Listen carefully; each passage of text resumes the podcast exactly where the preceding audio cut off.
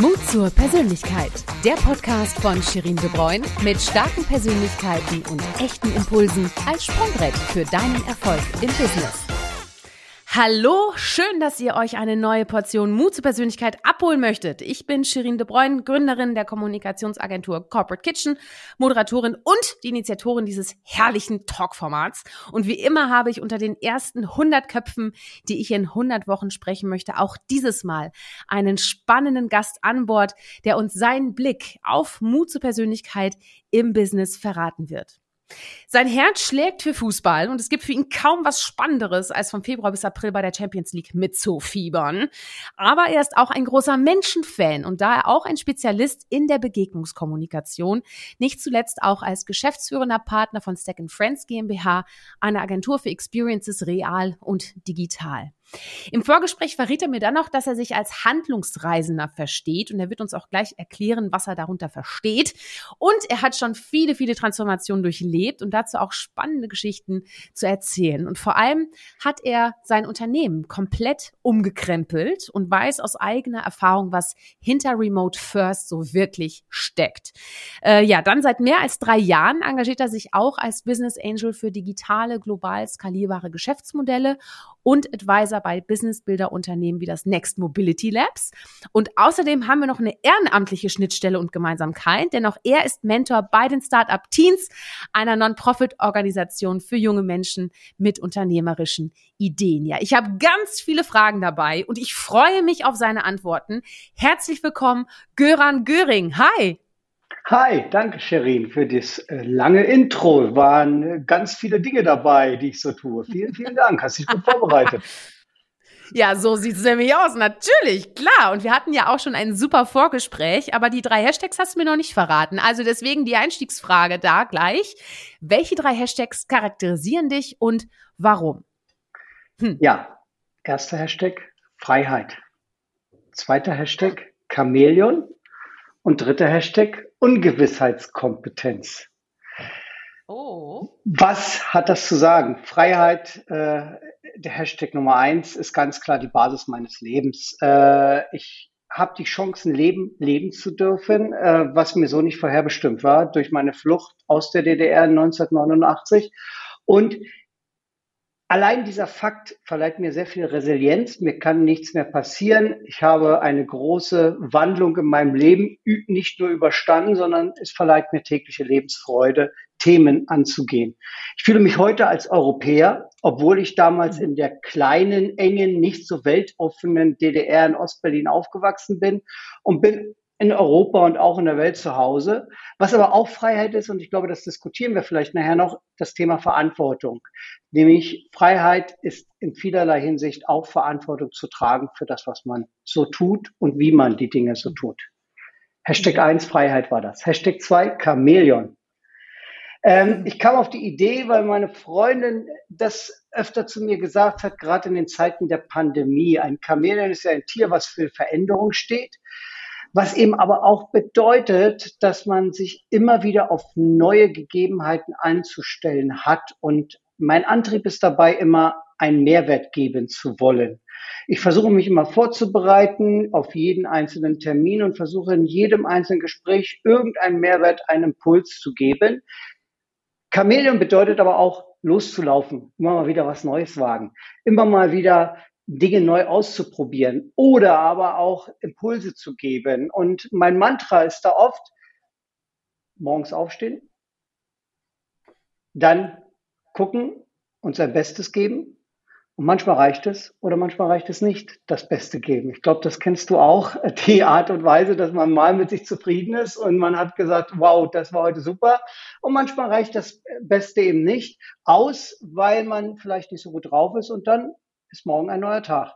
Also fängt man wieder von vorne an. Und so entsteht Veränderung mit sich selber und Veränderung letztendlich auch äh, äh, mit den Menschen, mit denen man zusammenarbeitet oder zusammen ist.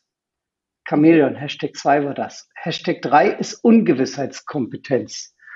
Jetzt bin ich gespannt. das ist ein sperriger Begriff und ich habe ihn während der Pandemie gelesen und Ungewissheitskompetenz ist für mich die Fähigkeit, trotz unvollständiger Informationen beherzt und schnell zu entscheiden. Also im Prinzip in einen Nebel zu gehen und das kennt auch jeder und man hat nicht alle Informationen, man ist so im Nebel, man muss aber entscheiden in Weggabelung. Gehst du nach links oder gehst du nach rechts oder gehst du, machst du ganz was anderes, gehst wieder zurück. Ähm, das heißt, man muss auch aus Fehlern dann lernen können in der Ungewissheitskompetenz. Am Ende geht das ja immer mit dem Thema, ich gehe voran, ich führe etwas, ich entscheide etwas, ich mache dann etwas, dann gibt es das Review relativ schnell, dann merkt man, was lief nicht so gut, dann wird neu entschieden und wird neu gemacht. Und in diesem Wechselspiel, mhm. in diesem Zyklus läuft man und da ist eine Ungewissheitskompetenz sehr hilfreich, weil man kann in der heutigen Zeit nicht mehr so lange warten, bis man alle Informationen hat, weil dann ist der ICE schon wieder weggefahren vom Bahnhof. Das waren meine drei Hashtags. Cool. Freiheit, Kamele und Ungewissheitskompetenz. Große. Da würdest du auf jeden Fall, also bei dem letzten Ungewissheitskompetenz, würdest du auf jeden Fall ähm, beim Hangman gewinnen. Da kommt, glaube ich, niemand drauf. Ja, vielleicht. Richtig ja. gut, richtig gut. Ja, schön. Nee, passt zu dir. Ja, hast du gut ausgewählt. Ja, ist ja gar nicht so einfach, äh, sag ich mal, seine Persönlichkeit in drei Hashtags auszudrücken. Deswegen frage ich das so gerne, weil man sich da ja doch mal dann äh, das mal hinsetzen muss, ne, um sich das mal zu überlegen. Klar. Du sag mal, Handlungsreisender war auch sowas, was ich im Intro gesagt habe, was du im Vorgespräch auch auch meintest, dass du ein Handlungsreisender bist. Ähm, das ist jetzt immer noch so ein kleines Fragezeichen in meinem Kopf und vielleicht ja auch bei unseren ZuhörerInnen. Äh, was verstehst du denn darunter? Darunter? Das wäre so Hashtag Nummer vier gewesen, äh, aber du hast ja, ja schade, aber ich gebe dir noch den Raum, merkst du, ne? Handlungsreisender bedeutet oder das ist entstanden aus der Thematik. Ich war früher schon so, egal wie eingebaut ich war in Bürokratie, in Themen der internen, des internen Managements, habe ich immer versucht, mindestens zwei bis dreimal die Woche rauszugehen zu Kunden, mhm direkte Gespräche zu führen. Heute fällt das einfacher. Heute, wir arbeiten remote first in der Agentur. Wir kommen sicherlich gleich noch dazu, was das heißt. Ist die Situation ja so, früher warst du beim Abendessen in Frankfurt und dann bist du morgens entweder um 6.30 Uhr mit dem ersten ICE zurückgefahren, damit du ja pünktlich um neun im Büro bist. Oder mhm. du hast dir nicht erlaubt, das Abendessen bis um zehn zu machen, sondern bis um halb zehn schon im Zug gestiegen, damit du dann um 0 Uhr, 0 Uhr 30 zu Hause bist. Heute ist es ganz einfach. Ich gehe zum Beispiel acht Tage nach Berlin arbeiten und hau mir den Kalender voll, Mittagessen, Abendessen, um wieder Leute persönlich zu treffen. Vormittags die Arbeit im Design Office, nachmittags die Arbeit im Design Office. Und dann hat man wieder mit Menschen geredet. Wir haben das auch vorhin so ein bisschen besprochen, dieses mit Menschen reden, sich auseinandersetzen, andere Perspektiven zu sehen. Das gefällt mir sehr gut. Das heißt, ich spüre, dass ich dadurch eine unheimliche Nähe aufbauen kann und ich habe so einen richtigen Besuchs Reisekalender, so einen Handlungsreisendenkalender für mich mal aufgebaut, wo ich sage, wenn ich in Stuttgart bin, wen will ich denn eigentlich mal wieder sehen? Wenn ich in Hamburg bin, wen will ich eigentlich mal wieder sehen? Weil dann kann man auch überbrücken, dass man vier, fünf Mal dann virtuell Calls macht, weil man zwischendurch mal wieder ein bisschen länger beisammen saß bei einem Essen. Ja. Und würdest du sagen, dass, sag ich mal, für eine gute äh, Netzwerk, also für, für eine gute Netzwerkpflege auf jeden Fall auch der physische Kontakt sinnvoll ist, weil du ja auch sagst, ne, ja, dann treffen wir uns halt ein paar Mal virtuell, aber auf jeden Fall auch mal analog dann nach einer gewissen Zeit. Also glaubst du, wir brauchen als Mensch auf jeden Fall auch die physische, äh, den physischen Austausch, also sprich wirklich, wir sehen uns im gleichen Raum und, und können uns beschnuppern? Ja, aber und jetzt das ganz große Aber mit vier Großbuchstaben. Ich liebe diese Arbeitswelt, wie sie seit 2020 da ist. Ich habe auch sehr viele Menschen kennengelernt während der Pandemie, mit denen ich äh, nur virtuellen Kontakt hatte. Die besuche ich jetzt nacheinander alle oder sie besuchen mich. Das heißt, man sollte sich schon persönlich kennen, lernen mal persönlich, real miteinander Zeit verbringen. Aber dann kann man auch wieder vier bis fünf Mal virtuell miteinander mhm. sprechen. Und ich persönlich finde wirklich auch die virtuelle Kommunikation hat auch was für sich. Gerade in Meetings sind die Meetings meines Erachtens innerhalb des virtuellen Raums viel zielgerichteter, viel fokussierter, als wenn man in einem Raum sitzt, wo man dann ellenlang vom Höchstchen auf Stöckchen kommt. Ja, man kommt ein bisschen schneller zum Punkt, ne? Das stimmt. Ja. Ist mir auch aufgefallen. Also Meetings online dauern auch nicht so lange wie physisch. Ist mir wirklich auch aufgefallen. Also absolut. ja. Und wir sind ja bei Persön ja. wir sind ja bei Persönlichkeit. Wie empfindest du das? Also mhm. äh, äh, äh, ich, mir fällt es schwerer, in einem Meeting, was wir real machen, dann mal zu sagen, stopp, äh, sondern man ist dann eher, dass man noch mehr ausreden lässt. Im virtuellen hat man zwei Möglichkeiten. Man kann entweder per Wort reingehen oder man schreibt eine kurze Chatnachricht an alle. Mhm. Wollen wir das Thema nicht beenden, separat nochmal machen? Das heißt, ich finde, die Einflussmöglichkeiten sind sehr gut, äh, Dinge auch wieder auf Fokus zurückzuführen. Ich weiß nicht, wie es dir dabei geht. Ja, absolut. Also absolut. Man hat natürlich, also ich habe nur die Erfahrung, also ich stimme dir komplett überein. Es ist nur bei kritischen Themen beispielsweise, habe ich die Erfahrung gemacht, dass es sehr, sehr sinnvoll ist, je kritischer ein Thema oder, oder wirklich auch brisanter, desto, desto persönlicher muss es irgendwie sein. Und dann ist es auch wirklich sinnvoll, vom Digitalen ins Analoge reinzuwechseln. Ähm, aber ansonsten absolut, ich, ich mag dieses Schnelle, äh, mag ich äh, gerne. Ähm, aber ich stelle auch fest, es, es gibt ja auch Menschen, die sind dann vielleicht nicht so schnell und das ist auch vollkommen fein. Nur die müssen sich natürlich auch die müssen natürlich auch dann Platz finden, ne? So, und ähm, da, da gibt es schon auch mal Unterschiede, ne? Weil dann war man so von heute auf morgen, war man dann irgendwie im Homeoffice und so richtig beigebracht, wie das jetzt funktioniert oder dass Meetings jetzt irgendwie komischerweise anders stattfinden, ähm, hat einen ja auch keiner. Also, und es gibt ja Menschen, die damit vielleicht mehr Schwierigkeiten haben als die anderen. Deswegen ist das halt eine Sache auch von, von zum Beispiel Mut zur Persönlichkeit, zu sagen, Leute, stopp, äh, wir müssen hier mal ganz kurz mal innehalten. Ich möchte einmal ganz kurz loswerden, wie ich zum Beispiel so ein Meeting aufbauen würde oder dass ich mich hier gerade unwohl fühle. Ich sage sag, so und einfach offen zu sein. Ich glaube, diese Offenheit ist wahnsinnig wichtig. So ne. Ähm, aber Göran, bevor wir jetzt über Arbeitswelten und Arbeitsthemen und so sprechen, fängt ja deine Geschichte noch erstmal an, bevor du ja bei Stack and Friends gelandet bist. Äh, und ich würde unglaublich gerne jetzt von dir auch wissen, welche Stationen haben dich denn in deiner Karriere so geprägt, dass du jetzt heute da bist, wo du bist? Naja, am Ende passt das ja zum Stichwort Chamäleon. Ähm, ja, du bist ein bunter äh, oder Paradiesvogel, könnte man auch sagen. ja, naja, ich, äh, äh, man glaubt es gar nicht, aber ich habe dann doch schon ein paar Jahre auf dem Buckel. Ich habe noch ein Volontariat beim DDR-Fernsehen gemacht. Ähm, ich wollte eigentlich Sportreporter werden in der DDR, aber damit da hätte ich in die Partei eintreten müssen und das wollte ich nicht. Äh, und das war für mich auch die rote Linie, die ich nicht überschreiten wollte. Und ich habe dann eben ein Volontariat für Produktionsleitung gemacht beim Fernsehen der DDR. Ähm, es war aber immer so, dass ich diese ganze Welt mir nie vorstellen könnte, da vollständig zu leben. Und ich habe meiner Mutter immer mhm. gesagt, Mom, ich werde in diesem Land nicht sterben. Ich mache das alles mit, aber ich werde nicht sterben. So, und dann haben wir es innerhalb der Familie geschafft zu fliehen. Das heißt, meine erste Karriere, und die hat sich dann gleich fortgesetzt, weil ich relativ schnell die Chancen bekommen habe als freier Aufnahmeleiter, äh, dass ich beim äh, ZDF, bei ARD äh, Aufnahmeleitung, Regieassistenz gemacht habe. Ich habe zum Beispiel drei Jahre Wetten, dass die Außenwette betreut. So, Karrierestufe eins. Ja, es hat Spaß gemacht damals.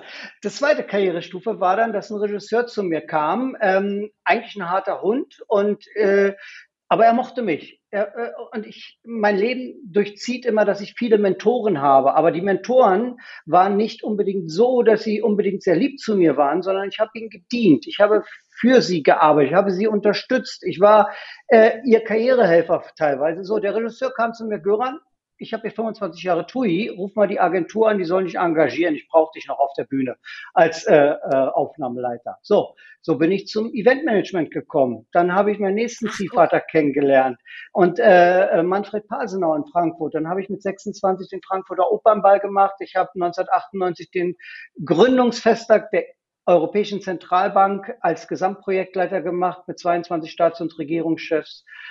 Und das war meine zweite Karrierestufe dann, Eventmanagement, klassisches Eventmanagement mhm. in den 90ern. Mhm. Mir war aber immer klar, ich bin nicht jemand, der in einem Konzern oder in einem äh, ja, großen Einheit funktionieren kann, sondern meine Selbstverwirklichung ist schon etwas Unternehmen, Unternehmer sein. Und so habe ich dann 2003 mhm. zusammen mit anderen Partnern äh, Stack Friends gegründet. Äh, und Stack Friends existiert jetzt seit 19 Jahren, äh, was ja in der heutigen Eventbranche schon eine lange Zeit ist. Wir werden noch weitere 19 Jahre äh, existieren, ähm, trotz der ganzen Krise. Und das war letztendlich meine dritte Karrierestufe dann. Ich war äh, Unternehmer. Ich war nicht nur Geschäftsführer einer Agentur, sondern musste für alles das, was da ist, gerade stehen. Und das tue ich jeden mhm. Tag sehr gerne. Ja, und was ich seit vier, fünf Jahren mache, ist eben, dass ich mich mit jungen Foundern beschäftige, Startup-Teams, du hast das genannt, ähm, äh, äh, neue Geschäftsmodelle, digitale Geschäftsmodelle. Ich war jetzt auch Co-Autor eines Buches, äh, was gerade veröffentlicht worden ist. 222 Instrumente und Tools für den digitalen Wandel im Unternehmen. Dort habe ich so 17 Tools geschrieben, mit anderen 14 hm. Co-Autoren eben zusammengearbeitet, Vollwirte. Und das ist so die nächste Entwicklungsstufe, die ich gerade mache. Wie kann ich das, was mir mal gegeben worden ist, vielleicht auch ein Stück weit zurückgeben? Und wie kann ich jungen Leuten helfen, Unternehmer zu werden? Wie kann ich an diesen neuen Geschäftsmodellen, die sehr stark digital geprägt sind, ja letztendlich mitarbeiten und meine Erfahrung einbringen? Das macht mir sehr viel Freude. Ja, ja, und da bist du auch ein sehr authentischer Typ. Ich kenne dich ja jetzt auch schon ein paar Jährchen. Ne? Ja, Wir haben genau. ja nie den Kontakt verloren, Nein, wir haben Kontakt wir, gehalten. Sind schon, und ich das glaube, sechs, sieben, acht Jahre her, ne? Ja, ja, das, das ja, das, ich, ich wollte gerade sagen, das ist ja für mein Alter schon beträchtlich lang, aber mittlerweile kann ich das auch nicht mehr sagen. ja. Naja, egal, scheiß drauf. Äh, Entschuldigung. Mhm. Nee. Ja, so. Ähm, Hör mal, im, im Vorgespräch hast du, also ich habe dir ja nur drei Hashtags gegönnt, wie ich ja, ja. allen anderen Podcast-GästInnen ja auch nur gönne. Aber es gibt noch einen Hashtag, der dich ja auch ausmacht, und zwar News Junkie. Ne?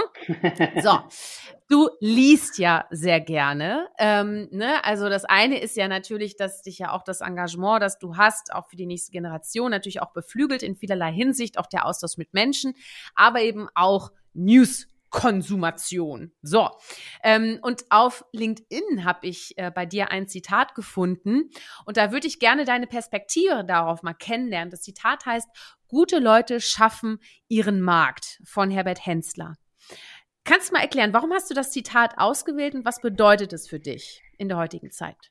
Also erstmal Herbert Hensler, falls es den Hörern, Hörerinnen nicht bekannt ist, äh, war er Ex-McKinsey-Chef, äh, ist eine schon sehr berühmte Manager-Persönlichkeit in Deutschland.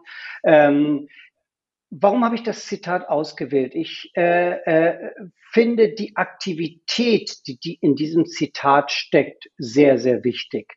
Ähm, es gab Finanzkrise 2008 eine Situation. Damals hat Armin Stiel und ich die Firma Stack Friends noch gemeinsam geführt mit den anderen Partnern. Und der Markt ging runter, so wie jetzt bei der Pandemie. Äh, innerhalb einer Woche haben wir sechsstellige Honorarvolumina abgesagt bekommen mhm. von den Kunden und, und, und, und, und. Und Armin Stiel sagte zu mir, Göran, lass es doch laufen. Irgendwann kommt der Markt wieder hoch. Ich gesagt, nee, das kann man nicht tun, sondern wir müssen selber suchen, wo sind unsere Nischen, was können wir tun in der Zukunft. Mhm. Und daraus ist entstanden, dass ich genau als ich dieses Zitat gefunden habe, es zu meinem Motto gemacht habe. Zu sagen, es gibt eine Situation und man muss eine Lösung suchen. Man muss einen Ausweg mhm. suchen. Und das ist etwas, was mir sehr viel Freude macht und deswegen mag ich das Zitat auch sehr. Ja, passt auch sehr gut in die aktuelle Zeit. Ne? Ähm, ist das denn dein Lieblingszitat? Weil du liest ja sehr viel und du kannst ja sehr, sehr viel zitieren. Das haben wir auch schon mal beim Mittagessen festgestellt. äh, hast, du, hast du da noch mehrere Lieblingszitate oder ist jetzt erstmal so das Lieblingszitat? Oder hast du noch eins, äh, was, du, was du hier in den Raum wirfst, was du gerade zum Beispiel im Kopf hast? Also ich sage mal, alle Kolleginnen und Kollegen in meiner Agentur, äh, die haben manchmal schon die Augen verdreht, wenn ich wieder mit einem neuen Zitat kam. Ich gebe es zu, ich habe in meinen Notizen eine richtig lange Sammlung von Zitaten und suche die immer mal raus. In der letzten Zeit mache ich es weniger, aber es war über ein paar Jahr, Jahre vielleicht 15 Jahre etwas, was ich sehr häufig gemacht habe, dass ich versucht habe, Dinge, die ich argumentiert habe, auch mit Zitaten nochmal zu belegen. Und ich mhm. finde, Zitate, gute Zitate haben auch immer etwas zum Nachdenken und deswegen macht das sehr viel Freude. Ja, schön, ja. Und ähm, wo wir gerade beim, beim Thema Bücher äh, sind, gibt es denn spezielle Bücher, die dich besonders inspiriert haben? Hast du da so ein, zwei Buchtipps? Ja, ja, ja, klar. also, ja, ähm, klar. Fahrt am besten mal zu Göran in die Agentur und dann könnt ihr die Bibliothek einfach mal begutachten, würde ich sagen. Wie lange Zeit haben wir noch? Dann kann ich jetzt anfangen aufzulisten. also ich habe gesagt ein oder zwei. Also wirklich ja. so, so die Crème de la Crème. also äh, bei Büchern ist es so, vielleicht mal andersherum. Ähm, mein Tag fängt jeden Tag an und ich lese jeden Morgen die FAZ. Seit über 25 Jahren. Äh, das ist für mich meine Art, den Tag zu beginnen. Äh, und ich lese nicht nur, sondern ich denke dann auch über viele Dinge nach. Ansonsten Bücher, ich lese oft zwei, drei Bücher gleichzeitig. Ich versuche immer mal zu wechseln. Äh, nur Fachbücher gehen nicht, sondern einen schönen Roman, irgendwas Schönes ist immer mit dabei. Und was ich auch habe, aufgrund meiner Vergangenheit aus der DDR, ich habe ungefähr so drei, vier Regale voll äh, Bücher über die Mauer, über das, äh, mhm. wie die DDR auseinandergefallen ist, was damals passiert ist. Also ich habe mich damit auch auseinandergesetzt, sehr stark. Mhm. Mhm. Spannend, toll. Und so, und genaue Empfehlungen kann ich gar nicht geben. Entschuldigung, dass ich jetzt, aber genaue Empfehlungen, weil es ist so vielfältig, was ich lese. Ja, ähm, ja, ja, ja. Zurzeit lese ich, gebe ich offen zu, äh, Michael Trautmann On the Way to New Work. Ähm, ich lese mhm. aber auch einen Roman äh, parallel, äh, den äh, habe ich gerade äh, beendet, Die große Liebe. Wunderschöner Roman, äh, der über eine Liebe spielt, die in äh, Italien äh, war. Also sehr, sehr unterschiedlich. Äh, ich versuche immer rauszukommen aus der Welt von heute mit den Büchern. Hast du, hast du da so eine Schnelllesetaktik oder bist du so ein Lesegenießer? Ich bin eher so ein Lesegenießer und ich gebe auch mhm. offen zu, es gibt, passiert auch immer mal wieder, wenn der Tag sehr voll war, dass ich eine Seite gelesen habe und nicht mehr weiß, was war am, äh, am Anfang der Seite. Dann merke ich, ich bin heute nicht drin, ich habe keinen Flow. Äh, aber Bücher sind etwas, was mir hilft, irgendwo in Par Parallelwelten mal abzutauchen. Also so eine schöne Geschichte, ein schöner Roman, gibt nichts Herrlicheres äh, zu entspannen. Ja, ah, okay. Also lädst du auch deine Batterien damit auf, weil das ist natürlich Total. auch eine Frage, ne? Weil du ja äh, wild wütest äh, und ähm, da ja sicherlich auch mal Energiereserven tanken musst. Also Buchlesen ist für dich eins. Gibt's da noch mehr Energieladequellen bei dir? Äh, ja, Musik spielt einen große, ah, ja. Äh, äh, großen mhm. Raum in meinem Leben. Ich selber, ähm, also mein leiblicher Vater ist Musiklehrer äh, mhm. war Musiklehrer, ist leider schon gestorben und der hat es nie geschafft, mir Klavier beizubringen, weil ich lieber auf den Fußballplatz gegangen bin und immer äh, gesagt habe, nee, heute nicht, Vater, heute nicht, Vater. Also über die Eloise bin ich nie hinausgekommen. Nicht? So, mhm. äh, was ich aber heute habe, ich bin auf der einen Seite Jazz Classic, also John Coltrane, Miles Davis, bin Freunde vom Bayreuth äh, äh, äh, Mitglied dort und höre auf der anderen Seite aber auch Linking Park, Hip Hop, Rap, äh, Funk. Also äh, Musik ist für mich auch eine totale stimmungsabhängige Aufhellung des Lebens. Also, äh, dass man wirklich über Musik äh, auch entspannend erholen kann. Und es passiert auch nicht selten, dass ich eben Jazz höre und parallel ein schönes Buch lese. Das entspannt mich.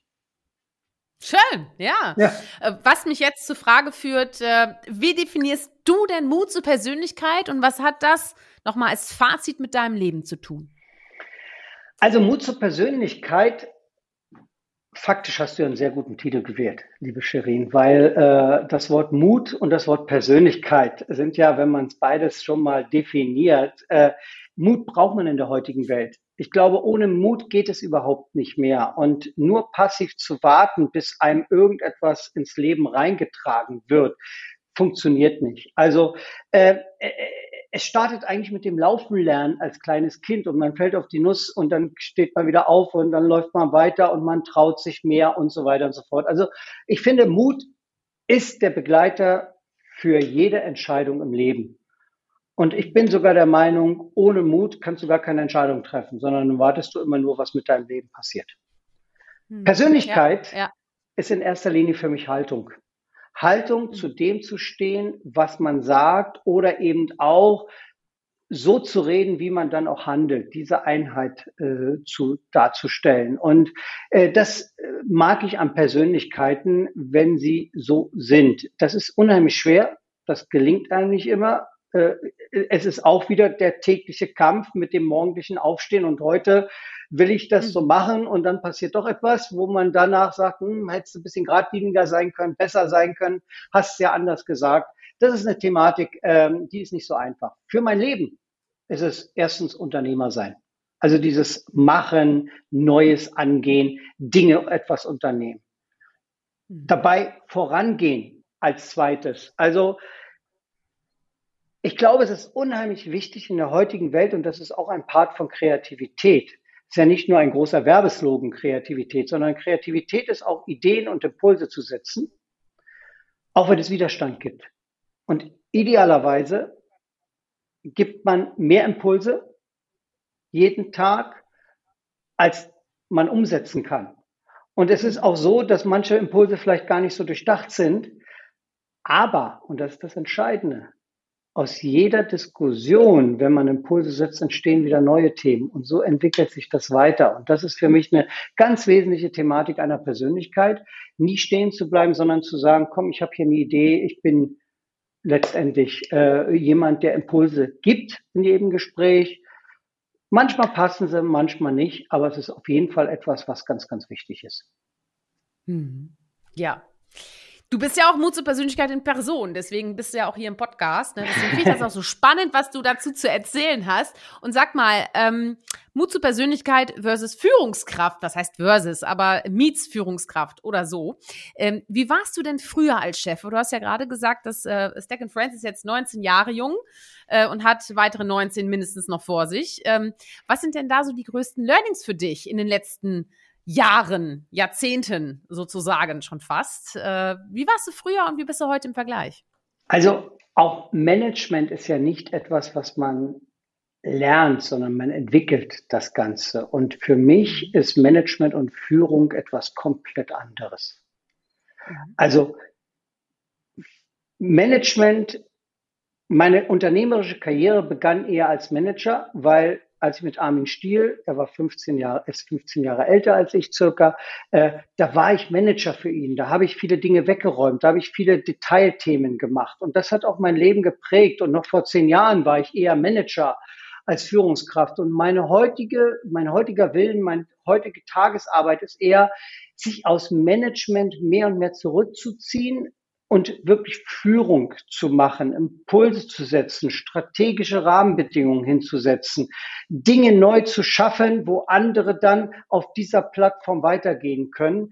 Ähm, und deswegen ist Führung und Management komplett unterschiedliche Thematik für mich. Mhm.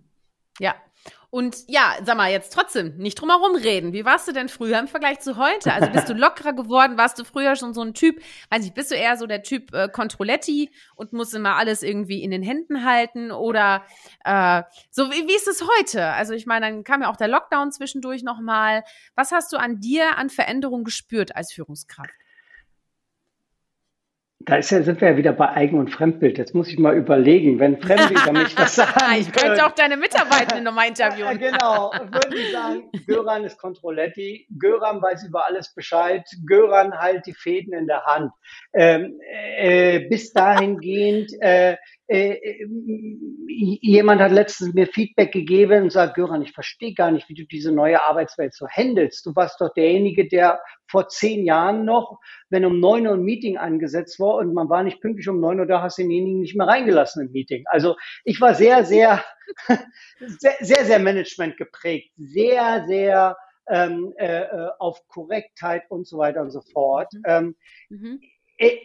Ich habe schon angefangen vor der Pandemie, weil äh, da hatte ich auch eine unternehmerische Krise mal gehabt, wo ich einfach gemerkt habe, bis 12 Uhr mittags gab schon fünf, sechs, sieben Dinge, wo ich einfach in Anführungsstrichen Mist wegräumen musste. Das heißt, der Kopf mhm. war so voll vor lauter Management, dass ich einfach gemerkt habe, ich habe gar keinen Bock mehr richtig zu führen, Dinge, Impulse zu setzen. Und ich habe damals schon angefangen, mich zu verändern mit dem Beginn 17. März 2020, mit dem Beginn des Lockdowns, Frau Merkel hat uns alle nach Hause geschickt, so kann man ja sagen, haben wir dann Remote First entwickelt relativ schnell, weil ein guter Freund von mir, der hat gesagt, wir machen jetzt Remote First bei uns in der Firma. Und da habe ich gesagt, was ist das? Erklär mir das mal.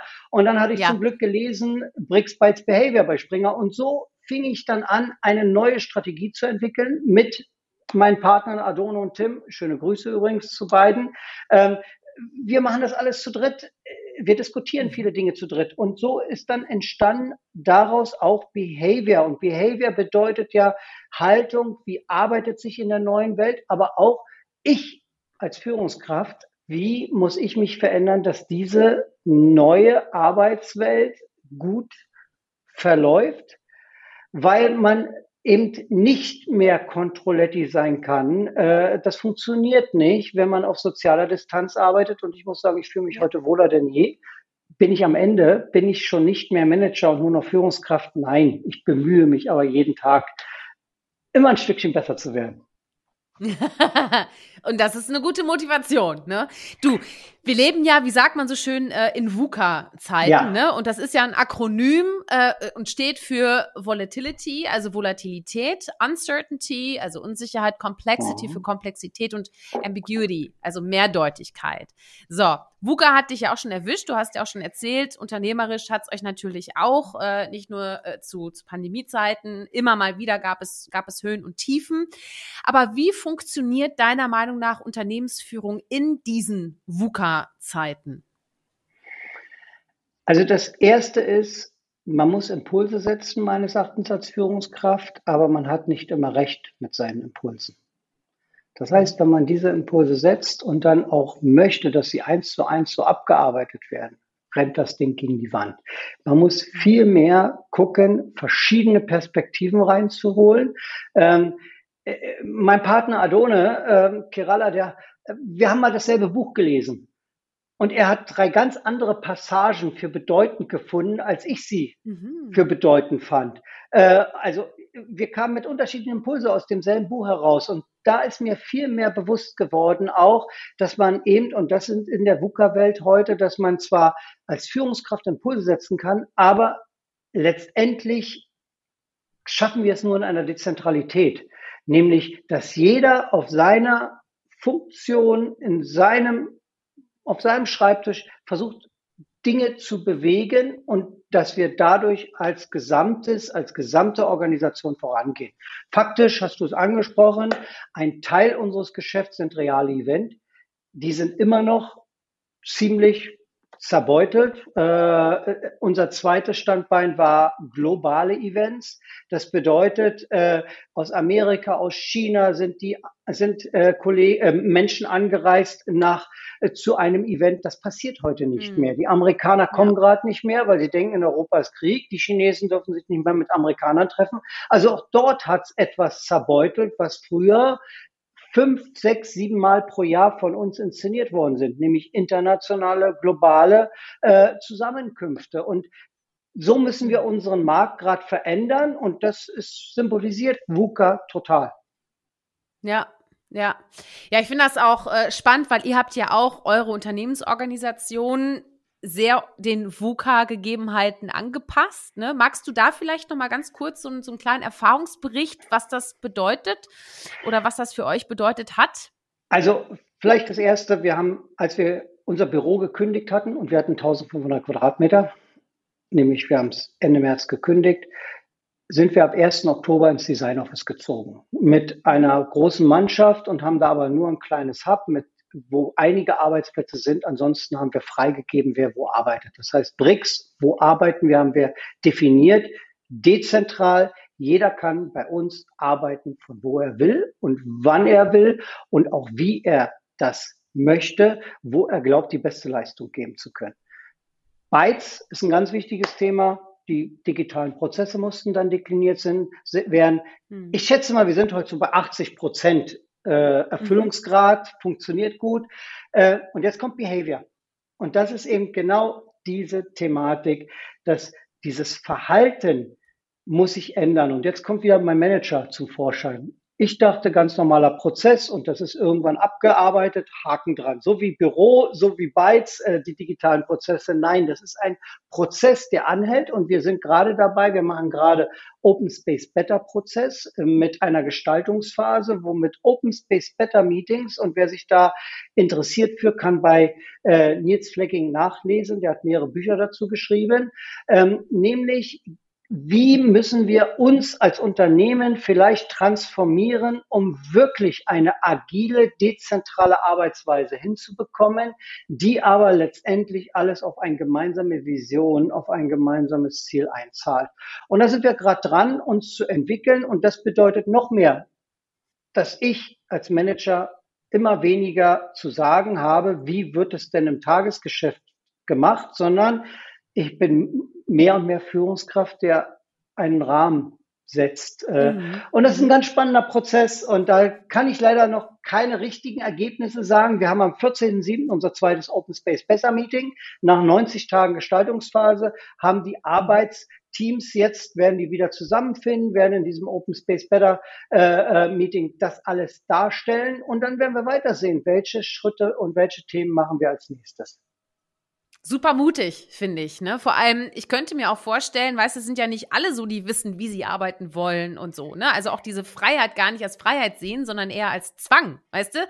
Na toll, jetzt habe ich keinen Arbeitsplatz mehr oder was. Ne? So, hast du, hast du da verschiedene ähm, Persönlichkeiten, die, die dann unterschiedlich auch reagieren? Also von, von Mitarbeitenden oder so? Oder, oder sagst du, nö, da gehen alle eigentlich gut mit? Oder was machen wir mit denen, wo wir merken, die ziehen da nicht so einfach mit oder können nicht so einfach mitziehen. Gibt es da, gibt's da bestimmt Unterschiede, oder? Also da sind wir ja auch wieder bei der Verantwortung. Und äh, die mhm. Verantwortung beginnt, dass man nicht einfach hierarchisch von oben aufdoktorieren kann, wie soll es gehen. Und mhm. jeder einzelne Kollege, jede einzelne Kollegin hat eigentlich unterschiedliche Themen damit. Die eine ist Mutter, muss parallel noch gucken, wie sie eigentlich das Familienleben organisiert bekommt. Der Vater genauso. Wie soll der Homeoffice gehen? Die andere ist jemand, die sagt, ach, ich gucke mal noch schnell den Computer um 19 Uhr und hängt dann bis 22 Uhr an Mails fest und an Themen fest und findet mm. kein Ende. Ähm, ich finde, da hat, haben wir auch eine Verantwortung, gerade auch als Führende äh, Rahmenbedingungen zu erzeugen. Und ich fange oft an, eigentlich in jedem Meeting nicht nur zu fragen, wie geht's, sondern funktioniert das denn gerade so, wie du arbeitest? Oder können wir was verändern? Wie müssen, können wir was verändern? Weil wir letztendlich in einer anderen Welt gerade sind. Und jeder Einzelne hat eigentlich sein, seine eigene Verhaltenstransformation mit dieser neuen Arbeit gerade zu tun. Ja, total. Eben, genau, das ist es. Ne? Spannend, total. Also echt tut sich so unfassbar viel, aber schön, dass ihr den, den Rahmen da auch, auch bietet, ne? sich da selber auch entfalten zu können. Das macht ja auch Unternehmertum in der heutigen Zeit aus. Und Du hast ja gerade schon gesagt, äh, du bist ja Co-Autor des Buches 220 Methoden und Instrumente für mehr Wandlungsfähigkeit im Unternehmen. Jetzt müssen es ja nicht alle 222 oder 17 sein, die du da beigetragen hast, aber vielleicht mal so ein oder zwei. Was ist denn nötig für die Wandlungsfähigkeit in Unternehmen? Was ist so, sag mal, die Quintessenz so ein bisschen für unsere ZuhörerInnen? naja, ähm, äh, auch das ist sehr unterschiedlich. Ähm, das Wichtigste ist eigentlich überhaupt erstmal Dinge anzugehen. Und man kann mit Digitalisierung sehr, sehr unterschiedliche Themen erreichen. Man kann nach innen wirken, indem man Prozesse automatisiert. Natürlich muss man erstmal diesen Prozess sauber definieren, weil ein Scheißprozess zu automatisieren bleibt ein Scheißprozess, sondern man muss gucken, wie kann man es vereinfachen. Äh, gib mal ein Beispiel. Bei uns in der Agentur, wir machen unsere Reisekostenabrechnung äh, mit äh, einer SaaS-Software, Software as a Service-Thema, äh, fotografieren unseren Beleg ab, kontieren ihn am Handy und schon ist die Sache erledigt, wo man vorher mit vier Durchschlägen und sämtliche Unterschriften und so weiter das machen musste. Das heißt, man kann Dinge vereinfachen. Man kann aber auch, sollte immer den Kunden im Blick haben, immer die externen Stakeholder. Wie kann man dort durch Digitalisierung Dinge optimieren? Man kann heute im Vertrieb eine Menge, Menge machen, um ihn optimierter, besser zu machen für den Kunden. Und das sind so alles Dinge, die ich da im Buch mit beschrieben habe, wo mhm. ich meinen Einfluss reingebracht habe. Bis hin, eins meiner Lieblingsthemen, Themen, äh, wir haben seit zwei Jahren OKRs eingeführt. Das sind Objectives und Key Results. Das ist ein Zielsystem, was insbesondere durch Google berühmt geworden ist. Auch das ist etwas, was sehr, sehr hilft, äh, aufgrund der Arbeit in sozialer Distanz und aufgrund unserer Arbeit, so wie wir gerade sind, trotzdem zu schaffen, dass wir gemeinsam vorangehen. Und OKRs eignen sich sehr gut, um insbesondere auch digitalisierte Prozesse wirklich zu einem End zu führen, wirklich dann umzusetzen. Cool. So, aber ein wichtiger Punkt bleibt ja unerwähnt, ne? Das ist die Persönlichkeit. So, das ist ja. wahrscheinlich unter all den 222 Methoden nicht ein einziges Mal. das können, dann können wir nochmal nach, weißt du, ein Folgebuch können wir da nochmal veröffentlichen. Nein, aber daher, ich kann mir jetzt die Frage nicht verkneifen, ne? Ja. Was ist denn nötig für die Wandlungsfähigkeit bei Mut zur Persönlichkeit? Wie schafft man es, dass man seine Persönlichkeit wandelt? Also was kann einen da beeinflussen? Also, und warum vor allem ist es wichtig, dass wir nicht stehen bleiben, wo wir sind? Aber jetzt sage ich schon zu viel. nee, nee, nee, nee, nee, du, du hast ja recht. Und äh, um das mal ganz deutlich zu sagen, viele Menschen haben ja ein Problem damit, oh, da wird schon wieder die nächste Software eingeführt. Oh, da gibt es schon wieder so ein neues Tool. Was für ein Mist. Ich habe doch gerade erst das alte gelernt. Das ist unsere Schwierigkeit. Wir müssen immer den Berg hochlaufen und erstmal vorarbeiten und diese Dinge lernen, bevor man es dann einfacher hat. Und äh, wir haben zum Beispiel gerade unsere Software, unsere Agentursoftware ausgewechselt gegen viele, viele Widerstände. Aber die alte mhm. Software war so kompliziert. Man musste sich erst einwählen auf irgendeinen Server. Das war so wie AOL früher Boris Becker. Und dann konnte man rein und das dauerte erst mal 45 Sekunden, nur um eine Rechnung freizugeben, äh, ehe man da drin war. Heute geht das ganz schnell, innerhalb von drei Sekunden und ich kann es mit dem iPad machen oder mit dem Handy. So, das bedeutet, den Mut zu haben, zu sagen, okay, es gibt zwar noch Menschen, die lieben das alte System, fein, aber mhm. es gibt ein neues System und gegen Widerstände müssen wir einfach, wenn eine Teamentscheidung da ist und mehrheitlich die Leute sagen, ja, wir wollen es anders, wir wollen es neu machen. Das ist dann wieder Mut zur Persönlichkeit und da fängt wieder Führung an. Dass man, was ich vorhin gesagt habe, Ungewissheitskompetenz. Du weißt ja nicht, ob nachher alles wirklich so eintritt, wie es im schönen Schein der Softwarepräsentation erstmal aussieht. Äh, wir wissen alle, welche Fallstricke da sind, aber trotzdem Mut zur Persönlichkeit zu haben. Wir gehen da jetzt durch, das wird ein hartes halbes Jahr, das wird rumpeln und knacken, aber wir müssen da durch. Und das ist zum Beispiel etwas, was in der Digitalisierung ganz, ganz viel passiert. Wenn man dann noch die Situation hat, dass man so wie ich äh, kein Digital Native ist, dann neigt man ganz schnell dazu, eher mal zu sagen, ach komm, nee, brauchen wir das denn noch? Lassen wir mhm. mal sein. Mhm. Nee, man muss gucken, dass man dann Jüngere an seine Seite kriegt, denen vertrauen und mit denen dann zusammen so ein Thema anzugehen. Mut zur Persönlichkeit. Apropos jüngere Menschen, und zwar, mhm. äh, du bist ja auch Mentor bei Startup Teens und äh, ich mag die Organisation auch super, super gerne, habe auch schon echt tolle Mentis gehabt. Ähm, aber was bringt dir denn persönlich das Engagement für Startup Teens?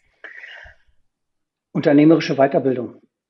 Mhm. weil diese jungen Leute, und ich habe da faszinierende Persönlichkeiten äh, schon kennengelernt, Menschen, die in der elften Klasse waren und gesagt haben, sie haben schon mit zehn ihre erste Website programmiert. Ja. Äh, ich habe bis heute keine Website programmiert. Verrückt, genau. Sherin, du hast sicherlich auch solche Menschen schon kennengelernt. Ich finde das grandios und sie machen es anders als wir und das zu akzeptieren, aber von ihnen zu lernen.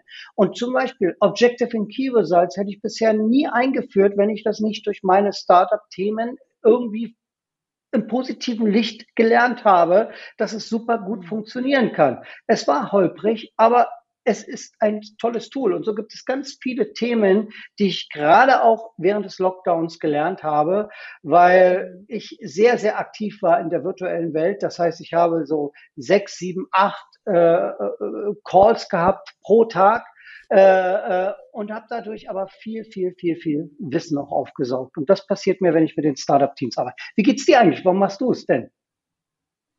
Ja, ich, ich finde es super erfrischend. Vor allem, mir gibt das immer viel Energie und vor allem gibt es mir Hoffnung. Also, weil, wenn man da zum, zum großen Teil wirklich die, die jungen Leute sieht, mit, mit welchem wirklich, mit welcher Energie die neben, auch zum Beispiel neben der Schule halt Dinge aufsetzen.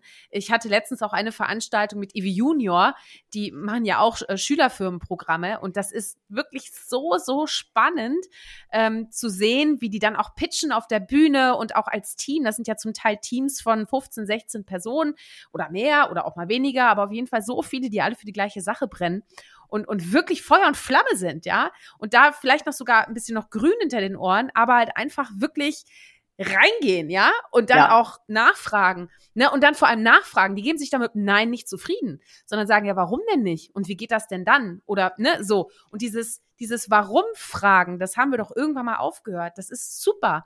Ja, und ich frage immer, warum machst du das, was du machst? Ne? Also, das ist für mich, ist das ein, eine Ausgangssituation für Networking-Gespräch für mich, ne? Um, um einfach auch zu verstehen, wie tickt der andere? Was ist seine Grundmotivation?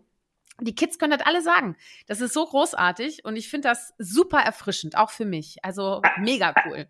Ich unterstreiche das total und man kann nur die Hoffnung haben, dass sie nicht zu sehr begradigt werden in unserer ja. Wirtschaftswelt, wenn sie einerseits studieren, aber später dann auch anfangen, wo auch immer, ob es nachher eine Beratungsfirma ist oder im Konzern und dass sie nicht so sehr mit Sandpapier abgeschliffen werden, dass dieser Part der Persönlichkeit dann nicht mehr da ist, weil diesen zu erhalten und das ist eben, meine ich auch unter, unternehmerische Weiterbildung. Ich hinterfrage mich dann ja. auch wieder, bist du schon zu begradigt, bist du schon zu abgeschliffen und ich erlebe da wirklich tolle, tolle, tolle junge Menschen, die einen Mut geben ja.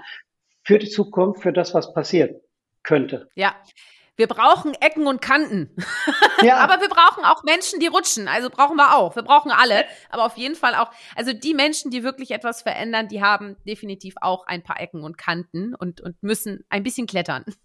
das auf ja, ich habe hab das gerade auch vor kurzem erst am Wochenende gelesen über Kreativität. Man glaubt ja. immer, das sind die glänzenden Kreativen, die somit die, die Ideen durch die Welt tragen. Die scheitern viel öfter als wir, mhm. die vielleicht normalere Leben haben. Aber sie lassen sich durch das Scheitern nicht abbringen, sondern sie sind fasziniert davon, weiter Ideen in diese Welt reinzubringen. Und das sind, das sind diese Ecken und Kanten, die da sind. Das war ja. sehr beeindruckend für mich, als ich das gelesen habe. Ja, cool. Ja, das, wer lesen kann, ist klar im Vorteil, ne? Kennt man ja auch den Spruch. Ja. ja. ne? Ja. Du hör mal, ähm, du bist ja ein, ein leidenschaftlicher und auch professioneller Experte für Begegnungskommunikation. Deswegen kann ich mir da auch wieder nicht die Frage verkneifen. Was macht denn für dich persönlich eine gute Begegnung mit Menschen aus?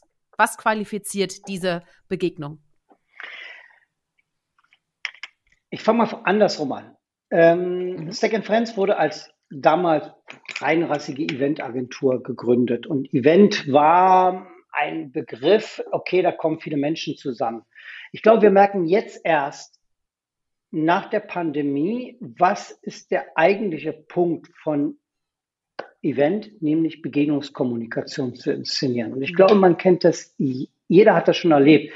Eine Hochzeit, du bist eingeladen. Und dann sitzt du an einem guten Tisch und sagst später, ach, das war heute ein schöner Abend. Oder du sitzt an einem schlechten Tisch, wo du keine Gespräche kommen und sagst du auch, das war eine langweilige Hochzeit. Und die Aufgabe als Gastgeber oder die Aufgabe von uns als Agentur ist eben diesen Mehrwert zu inszenieren. Wie kann die Begegnung zwischen Menschen, die Begegnung von Menschen mit dem Produkt oder mit der Marke so inszeniert werden, dass ein Mehrwert dazu entsteht. Und das ist die eigentliche Aufgabe. Und da gibt es nicht äh, äh, Konzept A, Konzept B, Konzept C, sondern man muss sich immer wieder hineingraben. Eine Trainingsthematik ist etwas anderes im Rahmen von Begegnungskommunikation, wie zum Beispiel ein Management-Meeting. Und um mal ein Management-Meeting zu sagen, früher sind die 100 teuersten Menschen des Konzerns in eine Halle reingefercht worden und haben 500 PowerPoint-Charts von 9 bis 18 Uhr gesehen. Und alle haben gejubelt, was für ein tolles Meeting das war. War doof.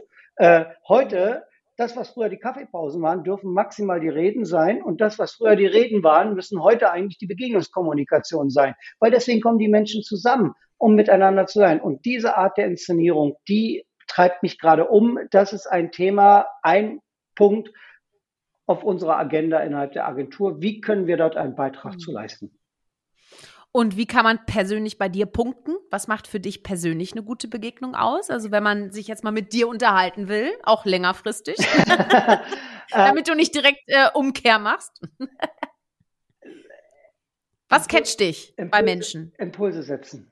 Impulse mhm. setzen, Ideen, mir etwas zum Nachdenken bringen, äh, äh, bis hin zu ein Buch empfehlen oder irgendetwas. Und das ist immer wieder bei Ecken und Kanten irgendetwas, wo ich sage, ach, da denke ich jetzt mal drüber nach oder da muss ich mich nochmal einlesen. Oder Cherin, sag mal, wie hast du das eben gemeint? Äh, erklär mir das doch mal ein bisschen mehr. Das finde ich spannend. Ich verliere eher die Lust äh, äh, an dieser herkömmlichen Strategie, äh, äh, mhm. Strategie, an dieser herkömmlichen äh, äh, Smalltalk, äh, Smalltalk, Dialog und so weiter und so fort. Es mhm. gibt eine Ausnahme. Eine Ausnahme. Fußball. Und zwar? Über Fußball kann ich immer reden. Über Redet Fußball man da über? Achso, okay, ja, okay. Ja, ja, über Fußballspiele, über Fußballtaktik, über Mannschaftsaufstellung. Ah, so ein Sportkommentator. Hör mal, an dir ist ein Sportkommentator verloren gegangen, ehrlich. Ja, also das, vielleicht, das, vielleicht auch nicht. Würdest du das, aber nee, aber würdest du das mal gerne machen? So Sportkommentator. Ja, das, äh, mir, äh, ja? das war ja eigentlich mein ursprünglicher Berufswunsch, dass ich Sportreporter wäre. Aber das ist nicht, Journalist ist in der DDR nicht machbar gewesen wegen der Partei. Aber ich hätte so gerne äh, und ich kann heute noch, also es sind auch viele, die so sagen, Göran, du analysierst das Spiel ganz anders, als ich es gesehen habe, aber du hast recht, ich habe das gar nicht so gesehen, wie, wie taktisch das aufgestellt war, sozusagen. Ja, es macht Freude, über Fußball zu reden. Cool. Aber man muss auch ein Hobby haben, weißt du? Ja. Man kann auch nicht immer alles irgendwie. Also, ne? Also ich mag es auch gerne, meine persönlichen Leidenschaften mit dem Job zu verbinden, aber es gibt auch Sachen, wo ich sage, da habe ich jetzt einfach keine Antwort, wie ich das jetzt verbinden soll. Ja, äh, ich habe 1996 als Aufnahmeleiter die Fußball-Europameisterschaft beim ZDF begleitet von Stadion zu Stadion. Und ich habe das immer so organisiert, dass mit dem Anpfiff war alles organisiert und ich saß auf der Treppe, Pressetribüne und habe das Fußballspiel gesehen. Und ich habe auch das Finale, war ich auch, habe ich damals äh, äh, die beiden äh, äh, Kommentatoren betreut und das war für mich ein Kindheitstraum, das einmal erlebt zu haben. Es war grandios. Cool. Ach Mensch, hör mal. Herrlich. Ja. Es ist so schön. Ich könnte dich jetzt noch stundenlang weiterfragen, aber ich komme jetzt allmählich zu unserem Feuerwerk, ähm, denn äh, da pfeffer ich dir einfach mal so ein paar Raketen entgegen und du schießt dann einfach zurück. Du weißt dann schon, was ich meine. Du hast ja schon mal ein bisschen was gehört, da weißt du ja schon, was ich meine. Okay, also es geht los. Berge oder Meer? Beides. Im Winter Berge, im Sommer Meer. Okay. Halb voll oder halb leer? Immer halb voll. Ich glaube, es hat noch niemand im Podcast halb leer gesagt. Ich glaube, die trauen sich vielleicht nicht, auch wenn sie es denken würden. ich weiß es nicht, keine Ahnung. Naja, aber äh, halb voll Egal. ist dieses, du sagst ja Mut zur Persönlichkeit, also hast du Leute eingeladen, die sich auch damit beschäftigen und für die ist immer alles halb voll. Es geht immer voran. Es ist immer halb voll. Ja. Das ist eigentlich eine, eine ganz schön rhetorische Frage schon fast. Ne? Ja, mhm. stimmt. Äh, leise oder laut? Beides. Ich glaube, ich kann schon mhm. ganz schön laut sein und emotional und auf der anderen Seite aber auch sehr leise, wo auch manchmal Leute sagen, hm, kannst du ein bisschen lauter reden oder kannst du es ein bisschen anders machen. Also ich glaube, ich kann beides. Okay. Ähm, digital oder analog? Digital. Porsche oder Fahrrad? Beides. Ähm, das, das, Auto habe ich mal gefahren. Ich, heute fahre ich kein Porsche mehr. Ähm, und das Fahrrad, ich äh, äh, war im Winter auf Mallorca und saß mal wieder seit 35 Jahren auf dem Rennrad und habe mir dann gleich ein Businessbike zugelegt und fahre jetzt einmal die Woche Rennrad wieder. Cool, schön. Bist du eher so der Typ geplant oder bist du spontan? Geplant. Weil ja, ich, ich wollte gerade sagen, deine, deine hm? Ja, Spontanität kann ich nur ausleben, äh, wenn ich die Eckpunkte habe. Also äh, wenn äh, die, die einzelnen Säulen schon da sind und die einzelnen organisatorischen Eckpunkte da sind. Mhm. Mhm. Hast du einen Lieblingsdrink? Ja, Negroni. Neben Negroni, Weißwein und Rotwein. Neben Weißwein oh, und Rotwein ja. natürlich. Aber Negroni mag ich sehr und trinke ich oft als Aperitif. Ah, sehr gut. Hast du auch ein Lieblingsessen? Ein spezielles? Äh, eher nicht, äh, weil es immer von der Situation, wie ich mich gerade fühle, äh, so bin. Okay. Aber aus der Kindheit heraus äh, ist es Hühnerfrikassee, esse ich total gerne. Ja, schön. ja. Oh, da, da kommen bei mir auch Kindheitserinnerungen hoch, weil die habe ich, das habe ich immer im Bayernurlaub habe ich das immer gegessen. so, da, da erinnere ich ja. mich an das. Da rieche ich noch das Hotel. Ja. Schön. Schön. Ja. Hör mal, hast du, hast du einen Lieblingsort, den du immer wieder ja. gerne aufsuchst? Berlin. Also ich habe äh, äh, in meinem Leben habe ich jetzt gelebt in Berlin, in Frankfurt, in Wiesbaden, in Düsseldorf, jetzt auch in München. Äh, wenn ist trotzdem aber immer noch Berlin so ein, ein, Stück Heimat. Ob ich da je zurückkehren mhm. möchte, nicht unbedingt, aber ich liebe es, vier bis fünf Mal im Jahr in Berlin zu sein. Ja, schön. Mhm, mhm, mhm. Und hast du einen Lieblingssong? Also, weil du ja auch sagst, du liebst ja Musik, auch so Jazzmusik und so. Hast du einen speziellen Song, der auf keiner Playlist fehlen darf? Äh, soll ich jetzt für jede Musikrichtung einen auflisten? Oder? Ah, nein! Also nein. Ah, dann mache ich mal einen ganz ungewöhnlichen. Für mich ist die Hymne, die auch irgendwie mein Leben äh, immer wieder beschreibt, als ich fortging von äh, Die Zöllner. Das ist ein Song aus der mhm. DDR 1989 und äh, äh, da kann man auch sehr schön die Zweideutigkeit der deutschen Sprache, die in der DDR sehr weit fortgeschritten war, sehr gut analysieren, als ich fortging. Mhm. Mhm. Schön. Ja, höre ich mir direkt mal an. Finde ich gut. Mhm. Ich habe nämlich so eine eigene kleine Playlist. ich frage nämlich viele nach ihren Lieblingssongs. Das ist gut. Du, wir haben das Feuerwerk jetzt hinter uns und jetzt kommt die Schlussfrage mit Trommelwirbel, nämlich warum braucht unsere Welt Mut zur Persönlichkeit? Göran. Für unsere Zukunft, für unser Land, für unsere Gesellschaft, für unsere Wirtschaft ich habe es vorhin schon mal gesagt, ich glaube, dass Mut im Generellen sehr, sehr wichtig ist, denn nur Mut gepaart mit Persönlichkeit bringt uns voran. Und wir sind in einem neuen Jahrzehnt und dieses neue Jahrzehnt braucht neue Antworten. Wir können das nicht mehr kopieren, was vor der Pandemie war. Wir müssen neue Antworten finden und das geht nur durch Mut zur Persönlichkeit. Vielen Dank, lieber Göran. Das war richtig tolles Gespräch, war das schon wieder mit dir und tolle Impulse. Danke, dass du uns auch an deiner Geschichte und, und deinem Blick auf Mut zur Persönlichkeit hast teilhaben lassen. Möchtest du noch irgendwas sagen? Habe ich was vergessen?